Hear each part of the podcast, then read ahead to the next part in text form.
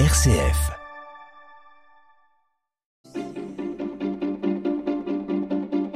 L'agenda des régions, les idées sorties des radios RCF. Allez, on va feuilleter notre agenda à présent et on commence du côté d'Orléans. Enfin, pas tout à fait. Aujourd'hui, Jean-Baptiste Piron, vous nous amenez du côté d'Olivet, dans la métropole orléanaise. Durant le mois de juillet s'y déroule le festival La Bamboche. Bonjour Simon, rendez-vous en effet ce mois de juillet au parc de Poutil, en plein cœur de la petite ville d'Olivet, au sud d'Orléans, du mercredi au dimanche, la Bamboche vous y attend. C'est la deuxième édition de cet événement et son programme hétéroclite. Chaque vendredi, une séance de cinéma en plein air est organisée. Ce vendredi, ce sera le Grand Bain de Gilles Lelouch. Chaque mercredi, c'est la Bambinoche qui accueille les enfants avec spectacle, lecture de contes et même goûter gratuit. Et puis entre les deux, musique, théâtre et représentation artistique s'enchaînent et tout ça gratuitement. Vous pouvez même vous restaurer dans ce cadre verdoyant au bord du Loiret. La Bamboche Simon, c'est donc du mercredi au dimanche jusqu'au 31 juillet. Toute la programmation est à retrouver sur la bamboche.olivet.fr. Labamboche.olivet.fr. Merci beaucoup Jean-Baptiste.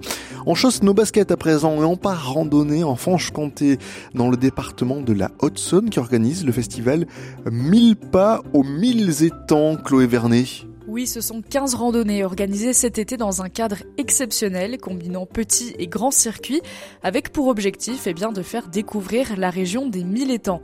La région des Mille Étangs, c'est une zone géographique de plus de 220 mètres carrés située dans la partie nord-est du département de la Haute-Saône, avec la particularité d'avoir de nombreux étangs conçus entièrement par l'homme. Alors la prochaine balade, c'est dimanche avec un départ à Mielin, un village tout en longueur qui se situe dans la vallée de la Doue de l'Eau, dans le parc naturel régional des Ballons des Vosges. La rando coûte 2 euros, c'est gratuit pour les moins de 12 ans. Le départ est libre entre 8h et 14h et deux circuits sont au choix. Le petit qui comprend entre 8 et 10 km et le plus grand entre 16 et 20 km. Alors lequel est-ce que vous allez choisir? Ah ça c'est une bonne question. Allez, nous on va filer du côté de la Belgique avec une pensée toute particulière pour les auditeurs belges qui nous accompagnent ce matin car ce 11 juillet, c'est un jour de fête pour une grande partie de la population belge comme nous l'explique Frédéric Petit.